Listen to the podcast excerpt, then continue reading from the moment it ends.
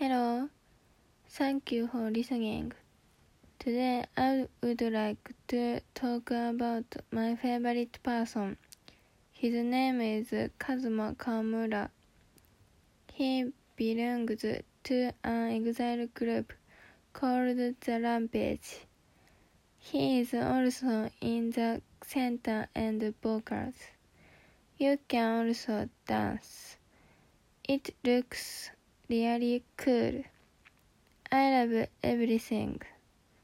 The voice, face, and personality are all cute.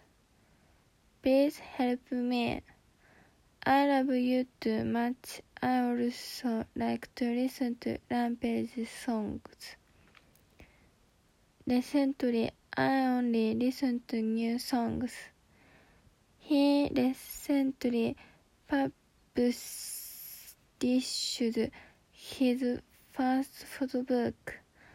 I bought it in haste. I was happy to buy it. Those with a DVD sold out in one day. I was sad. I love Kazuma Kawamura. I love you so much that I want to get married. Do you have any questions? Thank you for listening. Thank you very much.